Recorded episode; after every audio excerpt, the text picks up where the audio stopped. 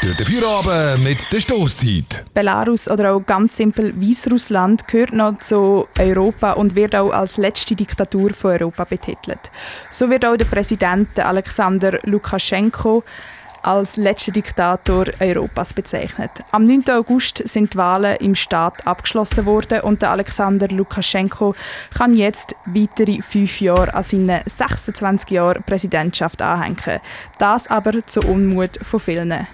In Belarus steht momentan gerade nämlich die Welt ziemlich auf dem Kopf. Desi, du hast dich mal ein bisschen schlau gemacht und hast dir einen Überblick über die Situation in Weißrussland verschafft. Ich habe es so gut wie möglich probiert. Es ist nämlich bei all dem, was momentan passiert, vor allem in Minsk, in der Hauptstadt von Weißrussland, ziemlich schwer. Äh, es gibt geflüchtete Politikerinnen, Demonstrationen, Polizeigewalt und vor allem eins, ein extrem unruhiger Staat. Was ist denn der Ausschlag für die Ausstreitungen? Ähm, die Ausgangslage die war, dass die Präsidentschaftswahlen von Anfang an also schon als Scheinwahlen betitelt worden sind. Die meisten Kandidaten und Kandidatinnen sind vor der Wahl von der Regierung festgenommen worden. Die einzige, die dann gegen Lukaschenko antreten ist, das ist Svetlana Tichanowskaja. Die 37-Jährige ist eine parteilose Bürgerrechtlerin und ist gegen Lukaschenko, der seit 26 Jahren Präsident ist, antreten. Das aber auch nur, weil ihr Mann, der ursprünglich antreten dann eben auch von der Regierung verhaftet worden ist. Sie ist gleichzeitig auch noch die Führerin der Opposition von Lukaschenko. Wieso sind denn jetzt in Weißrussland Ausschreitungen losgegangen? Die Ausschreitungen sind losgegangen, weil Lukaschenko mit 80,23 Prozent gewählt worden ist. Anführungsschlusszeichen gewählt worden, muss man da sagen.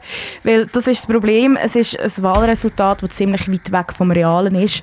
Das bestätigt sich durch mehrere Punkte ähm, in ein paar Wahlkreisen.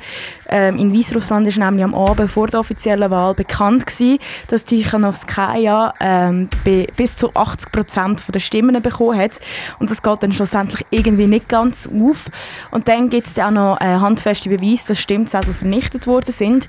Es gibt unter anderem ein Video, äh, wie beim Stimmzettellokal eine Frau aus einem Hinterfenster säckweise Zettel transportiert. Ein anderer Punkt, wo das Ganze komisch wirken ist, dass in Weißrussland mit ähm, durch, mit durchsichtigen Wählbehältern gewählt wird. Also die Dinge, wo man die Stimmzettel rein tut, sind durchsichtig. Die Leute, die für Tichanowskaja gewählt haben, haben sich darauf geeinigt, sie ihre Zettel falten.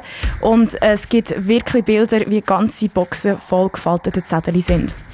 Du hast vorher noch erwähnt, geflüchtete Politikerin. Was ist dort gegangen? Die Gegnerin und auch die Verliererin von der Wahl oder die gemachte Verliererin von der Wahl, Tichanowskaja, ist aus Belarus geflüchtet. Sie befindet sich momentan in Litauen.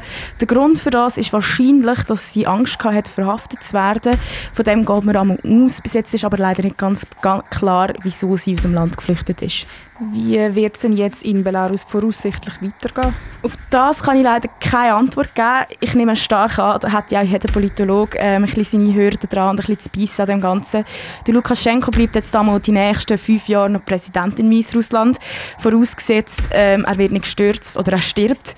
Ähm, was heute aber noch angekündigt worden ist, dass die Leute, die die Opposition sind und auf Staatsebene arbeiten, einen Streik machen. Sie wollen so, das ganze System in Belarus zusammenklappt. Es ist also eine heikle und komplizierte Situation in Weißrussland, wo sich noch dies noch immer mehr zuspitzt. An dieser Stelle empfehlen wir noch ganz fest zwei Artikel auf watson.ch, wo die ganze Situation super gut verständlich erklärt. Die kannst du auch noch mal durchlesen. Die haben uns nämlich auch geholfen, alle diese Infos zusammenzubekommen. Dafür oben auf Radio Dreifach.